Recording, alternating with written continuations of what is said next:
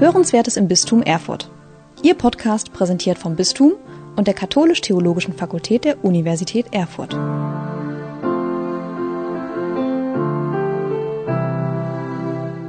Herzlich willkommen zu einer neuen Folge Hörenswertes im Bistum Erfurt.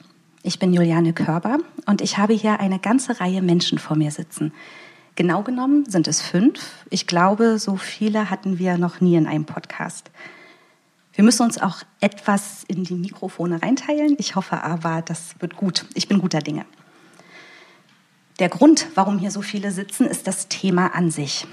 Es geht im weiteren Sinne um die Weltgebetswoche zur Einheit der Christen, in der wir uns ja gerade befinden. Und wenn es um das Thema Einheit geht, denke ich als Erfurterin auch sofort an die Ökumene. Erfurt an sich ist ja schon eine Stadt der Ökumene. Da war Luther nicht ganz unschuldig dran. Und in besonderer Form wird dies von den Augustinern in Erfurt gelebt und befördert.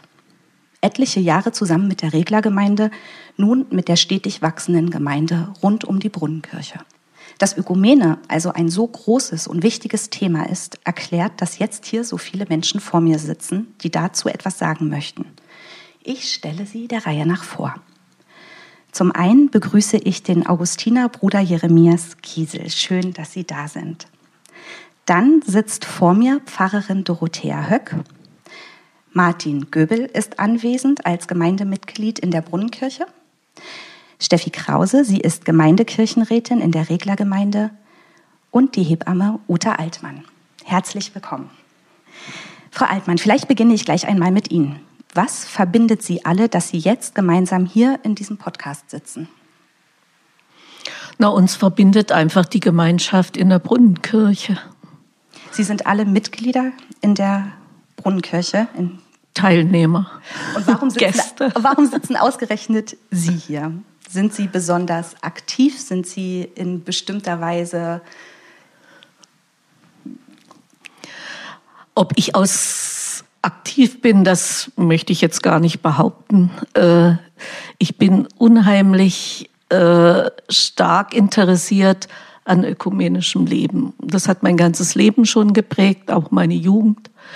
Und von daher war das jetzt eine ganz logische Schlussfolgerung, dass ich hier bin. Dass Sie sich zusammengefunden haben, mhm. um für diese Werte einzutreten in Erfurt. Vielen Dank. Ähm, ich versuche einmal vom Großen ins Kleine zu kommen. Jeremias, was genau ist diese Weltgebetswoche zur Einheit der Christen und wie greifen Sie in Ihrer Gemeinde das Thema auf? Also spielt es da überhaupt eine Rolle? Ich bin vorhin erschrocken, dass ich über diese Frage äh, Auskunft geben soll, denn ich dachte mir, na ja, so besonders groß stellen wir es gar nicht in den Mittelpunkt, weil wir sagen, bei uns ist das Ökumenische eigentlich alltäglich. Und dennoch ist es natürlich schon so, dass diese Woche, äh, um Gebetswoche zur Einheit der Christen, die ja jedes Jahr vom 18. bis 25. Januar stattfindet, uns auch ähm, ja nochmal besonders ins Bewusstsein ruft, dass uns das ja ein wichtiges Anliegen ist, ein alltäglich wichtiges Anliegen. Ich, unsere Gemeinde speziell hat ähm, dafür geworben, dass wir auf Stadtebene wieder ökumenisch mit verschiedenen Gemeinden zusammenarbeiten in der ökumenischen Bibelwoche. Die haben wir jetzt ein bisschen nach hinten verschoben aus organisatorischen Gründen. Wir werden am ähm, 24. starten und bis zum 31. Januar diese ökumenische ähm, Bibelwoche durchführen unter dem Thema Und das ist erst der Anfang also Geschichten des, vom Ursprung, die in der Heiligen Schrift im Buch Genesis, im ersten Buch Mose, wie es unsere evangelischen Schwestern und Brüder sagen, eben ausgebreitet wird. Das Anliegen der, der Ökumene, des Zusammenfindens, des einander Kennenlernens und stärker die Verbindung in Christus zu spüren, ist was, was uns ständig begleitet. Aber es ist gut, wenn es eine Woche im Jahr gibt, die das immer nochmal besonders ins Bewusstsein ruft, nicht nur für uns, sondern für alle. Ähm, Frau Pfarrerin Höck, an Sie hätte ich die Frage, inwiefern Ihnen Ökumene am Herzen liegt und aus welchen Be Beweggründen heraus vielleicht auch Sie handeln. Also ich bin mit Ökumene aufgewachsen.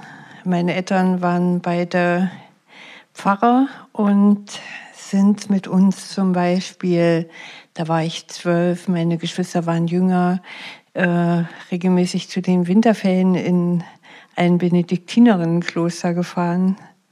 Also insofern war es für mich selbstverständlich. Ich bin in den 90ern in Erfurt im Studierendenpfarramt gewesen und äh, mit den beiden Studentengemeinden, da war Ökumene eigentlich absolut selbstverständlich. Also wir haben ganz viel zusammen gemacht.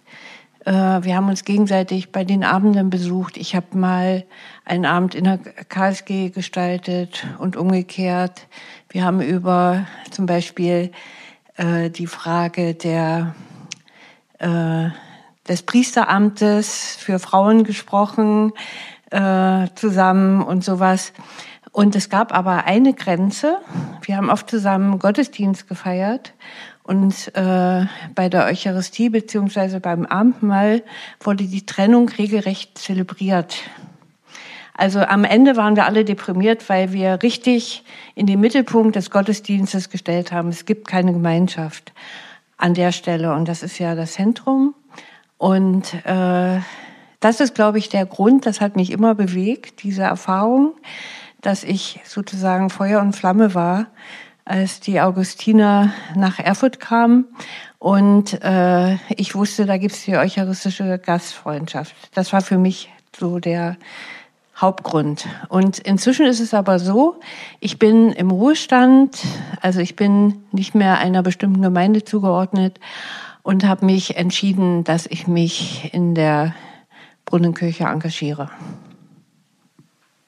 Frau Krause, an Sie habe ich die Frage, wie Ökumene in Erfurt konkret gestaltet wird. Gibt es da ganz konkrete Konzepte oder wie geht man an das Thema ran? Wenn man das Gefühl hat, Ökumene ist, ist ein wichtiges Thema, wie können wir das genau leben?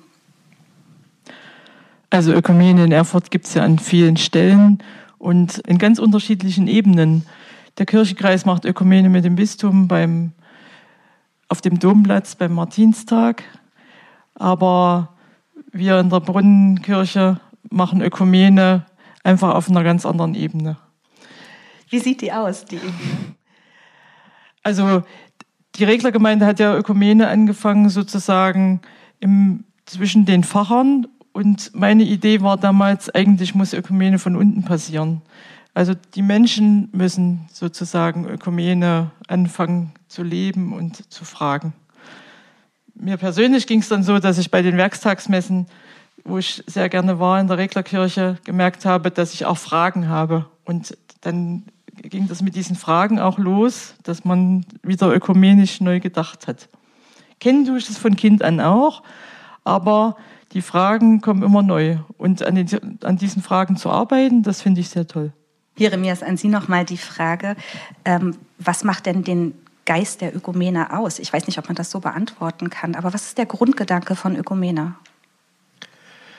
Ich fange mal ganz vorne an. Also wenn Jesus im Abendmahlsaal immer wieder sagt, ich will, Vater, dass sie eins sind, dann ist es also nicht irgendwas, was sozusagen am, am Rand für Jesus steht, sondern ganz im Zentrum. Er möchte, dass die Seinen, seine Nachfolgerinnen und Nachfolger insgesamt eine Einheit ja, suchen sage ich mal.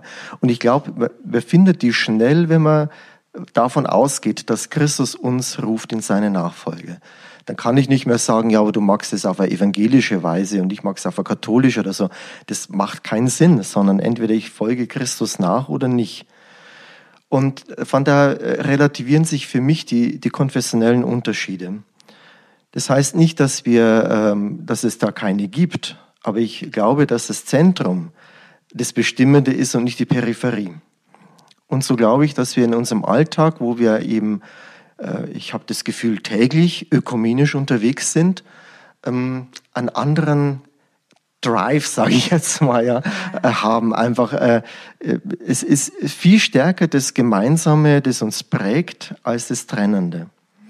Und ich glaube, äh, das kann man sich gut gefallen lassen. Für mich ist da ein Wirken des Heiligen Geistes dahinter. Und ich muss auch sagen, für mich selber, der ich früher natürlich auch immer Ökumene gemacht habe, aber es war immer sporadisch. Es war mal zu dem Anlassen, mal zu dem Anlassen. Dann haben wir eine Begegnung gehabt mit der Gruppe. Das war immer irgendwo anders, weil dann war das immer so was Besonderes und da hat man immer geguckt, was kann man jetzt da heute besonders machen.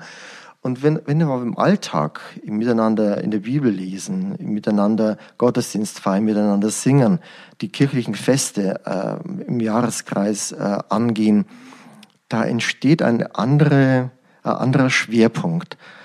Also ich muss auch sagen, ich habe verschiedene Dinge mir vorher auch nicht vorstellen können. Die passieren allerdings im Miteinander unterwegs sein. Ich mache mal ein ganz großes Beispiel. Am Ende der Pandemie hat äh, jemand in dem Kreis der Vorbereitung für den Heiligabend gesagt, also wenn wir jetzt nicht anfangen, gemeinsam das Fest der Geburt Christi zu feiern, wann dann? Und für mich war das immer, eigentlich musste es also mit Pauken und Trompeten gefeiert werden, mit Weihrauch und allem, was halt so katholisch ist. Ich gedacht, das ist das, was mein, mich seit der Kindheit an dieses Fest bindet. Und jetzt merke ich, nee, es fehlt mir gar nichts, wenn ich das ökumenisch feiere. Wir feiern es auch nicht als Eucharistiefeier, sondern als Vesper, was es ja eigentlich ist, in Erwartung der Geburt des Erlösers. Es ist eigentlich viel intensiver, selbst wenn der Weihrauch fehlen würde, aber den könnte man sogar anzünden. Das würde ja auch, glaube ich, die evangelischen Schwestern und Brüder nicht vertreiben. Aber ja. einfach den, den Schwerpunkt auf das setzen, was wir eigentlich feiern und nicht auf die Äußerlichkeiten. Das finde ich wichtig, dass man da sich auch traut. Ich habe mich jedenfalls bekehrt in dem Punkt. Oh, wunderbar. Ähm, kommen wir zum Knackpunkt der Eucharistie und des Abendmahls. Da wird es ganz konkret. Wie gehen Sie damit um? Frau Altmann. Ich, ich bin immer mehr davon überzeugt, dass äh, die Mahlgemeinschaft, die Jesus ja praktiziert hat, nicht nur am, am, letzten Abendmahl, sondern eigentlich ja immer, es zieht sich durch die ganze Schrift, dass das immer eine Tischgemeinschaft war von ganz unterschiedlichen Glaubenden, sogar vielleicht auch Nicht-Glaubenden. Und, ähm, und deswegen bin ich davon auch heute überzeugt, dass diese Worte, um die es immer geht, die Wandlungsworte oder so etwas, die, wo wir uns vielleicht dogmatisch oft selber im Weg stehen, ja, dass diese Worte äh, nicht über das Brot und den Kelch gesprochen wird, sondern an uns, die wir Gäste sind um diesen Tisch herum. Aber ist das ein und, evangelischer Gedanke, wenn ich mal so fragen? Äh, das weiß ich nicht, was das für ein Gedanke ist. Jetzt ist es meiner. Ja. ähm, und ich bin der Meinung, wir haben den Auftrag, wenn wir es denn wollen, dass äh, wir nähren müssen. Das ist das Angebot Jesu an uns, nährt die anderen. Wie auch immer. Und sein Angebot an mich ist auch, ich nähere dich. Mhm. Und äh, von daher denke ich, ist es gar nicht so wichtig, äh, ist das nur ein Zauber, was da passiert oder nicht, oder ist das Magie oder was auch immer, was uns ja auch vorgeworfen wird, sondern ich denke, das ist eigentlich der Grundgedanke. Jesus kommt in unsere Gemeinschaft, er ist präsent und er entscheidet, wie er kommt und zu wem er kommt. Das überlasse ich ihm und das bestimme nicht ich. Und ähm, wenn ich das so sagen darf, dann ist es für mich ganz wichtig, selber nährender zu werden, selber auch aus der gemeinsamen Quelle Jesu zu trinken und es weiterzugeben. Das ist mein Verständnis. Dankeschön. Herr Göbel, ja. ähm, dürfte ich Sie fragen, Sie sind Gemeindemitglied in der Brunnenkirche, in der Brunnengemeinde. Ähm, Sie sind katholisch oder evangelisch? Wo, ist, wo kommen Sie her? Was ist Ihr Hintergrund, wenn Sie kurz was dazu sagen würden? Ja, ich bin katholisch sozialisiert mhm. und der katholischen Kirche treu geblieben bis heute, weil ich dieser Kirche, meiner Kirche auch viel zu verdanken habe. Aber die Ökumene ist seit Studentenzeiten für mich ein wichtiges Anliegen. Wir haben das auch, wie meine, eine Vorrednerin sagte, in der Studentengemeinde zwischen katholischer und evangelischer Studentengemeinde praktiziert. Ich habe in verschiedenen Gruppierungen Ökumene erlebt, auch die eucharistische Tischgemeinschaft, fand das immer sehr schön und war auch immer auf der Suche, wo ich so etwas leben kann. Und vor ungefähr vier Jahren habe ich das dann entdeckt in der Reglerkirche. Und das war für mich dann der Grund, äh, dort mich ja, einzuleben und mich vertraut zu machen mit dieser Gemeinschaft, die damals in der Reglerkirche gelebt wurde. Und es ist für mich eben heute ein Anliegen, diese ökumenische Gemeinschaft auch so gut ich das kann mit zu befördern. Wie sieht denn diese eucharistische Tischgemeinschaft ganz konkret aus? Ist das ein Mischmasch und jeder kann sich da im Grunde das draus machen, was er für richtig hält? Oder wie genau wird es gemacht? Es gab ja vor, glaube ich, drei Jahren dieses Votum des Ökumenischen Arbeitskreises gemeinsam am Tisch des Herrn. Das hat hier in Erfurt im Zylikum die Dorothea Sattler vorgestellt. Es war brechend voll an dem Abend und es gab auch eine gute Diskussion hinterher. Und ich habe in meinem schlichten Sinn gedacht, das ist jetzt der Durchbruch für, den, für die Tischgemeinschaft. Und dann kam aber sofort wie eigentlich anders zu erwarten, äh, aus Rom das Stoppschild und es wurden alle möglichen spitzfindigen Argumente dagegen vorgebracht.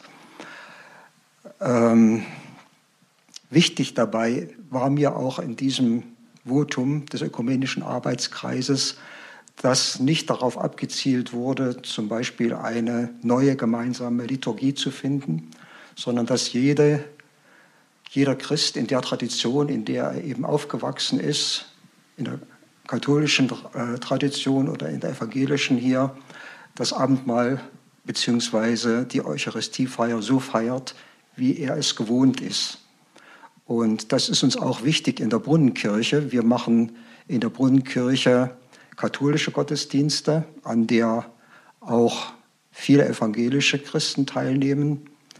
Wenn ich mich mal so umschaue, am Sonntag oder auch am Werktag. Man kann fast sagen, halbe halbe. Und genauso ist es dann auch, wenn wir in der Brunnenkirche einen Abendmahlsgottesdienst feiern. Dort sind auch etwa gleich viel katholische und evangelische Christen vertreten. Und man fragt nicht mehr, bist du katholisch oder evangelisch? Es wird dann eben in der Regel so gehandhabt, dass im katholischen Gottesdienst, den wir ja als Normalfall jetzt in, wo wir die als Normalfall die Kommunion in beiderlei Gestalten empfangen, dass dort auch die anwesenden evangelischen Christen teilnehmen und genauso umgekehrt im Abendmahlsgottesdienst gehen auch die katholischen Christen zum Abendmahl. Das ist für mich ein ganz wichtiges äh, eucharistisches Zeichen, denn es wurde auch schon von einer Vorrednerin gesagt, das gemeinsame Abendmahl ist neben der Taufe für mich das konstituierende Element also das, wo wir uns als Christen auch als solche definieren. Mhm.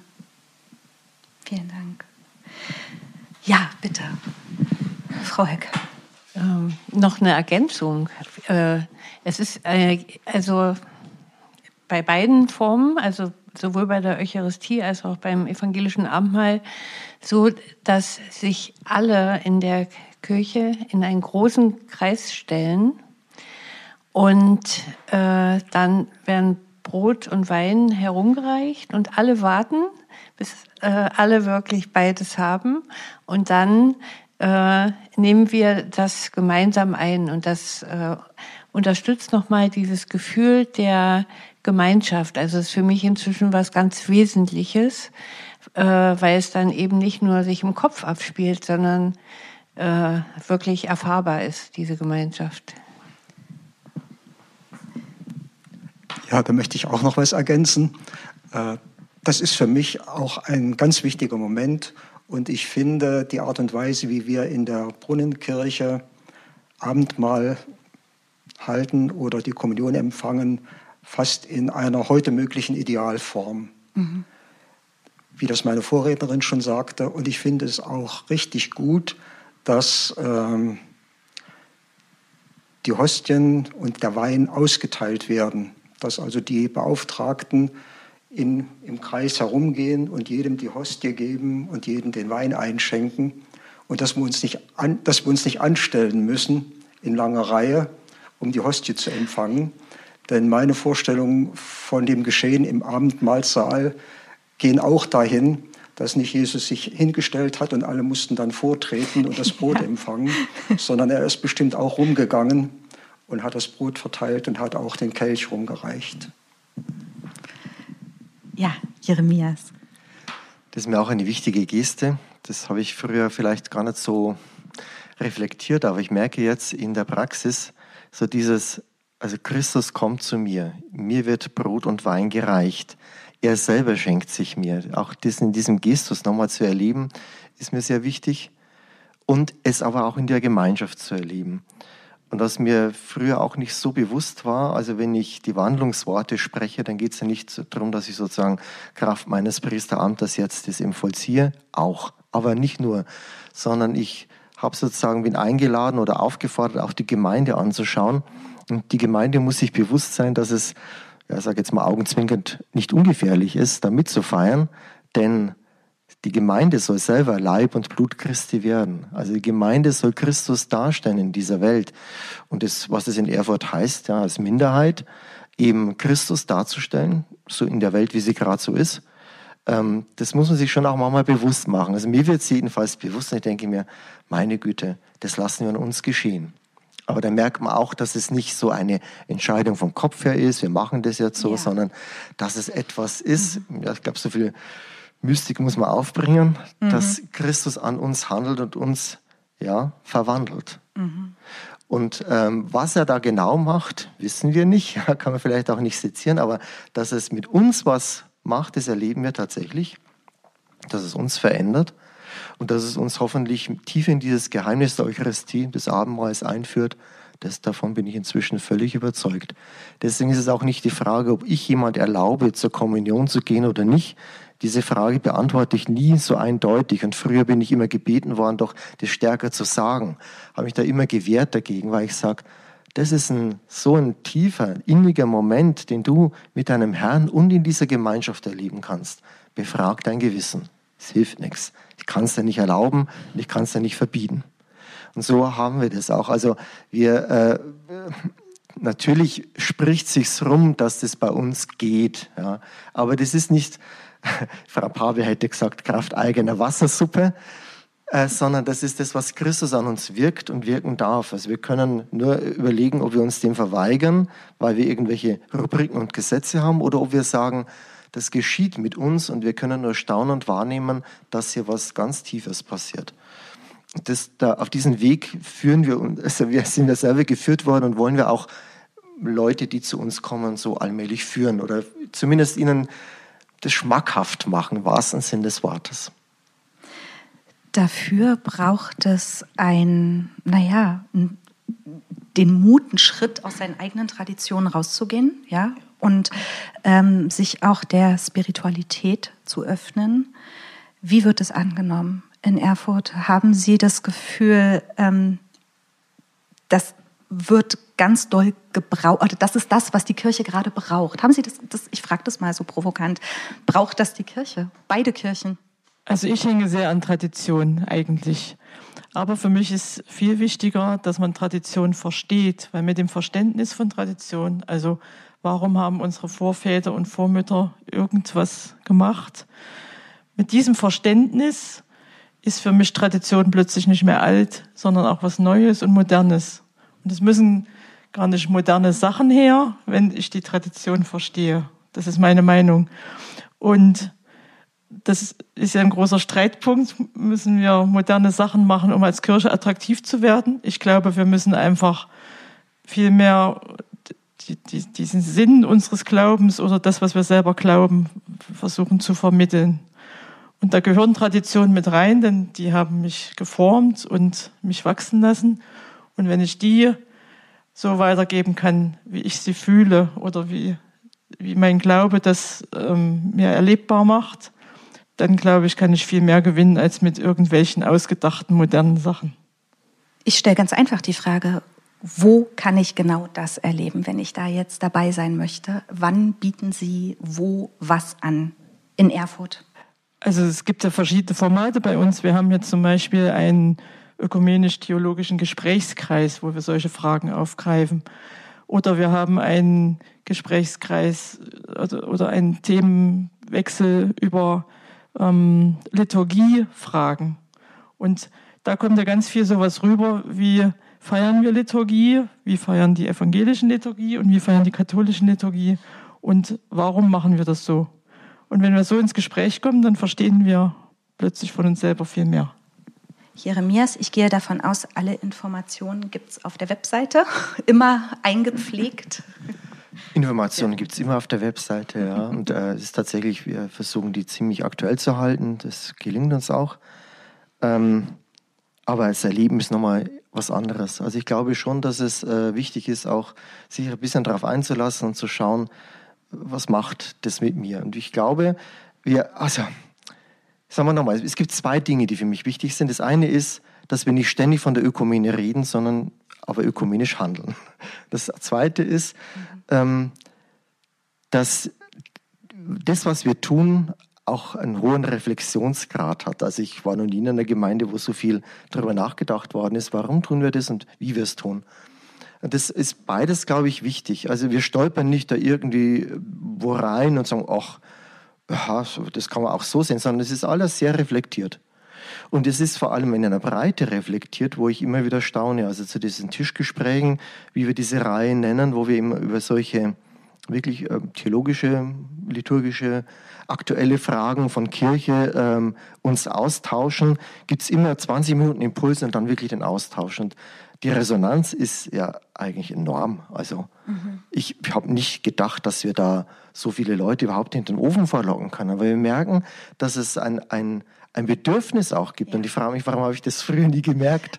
Also äh, man muss anfangen, dann merkt man, dass die, die Menschen sind gar nicht so dumm, wie wir Priester vielleicht manchmal meinen, sondern sie sind viel reflektierter.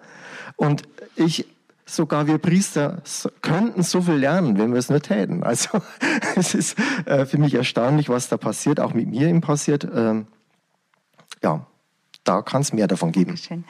Herr Göbel. Ja, ich möchte gerne noch ergänzen.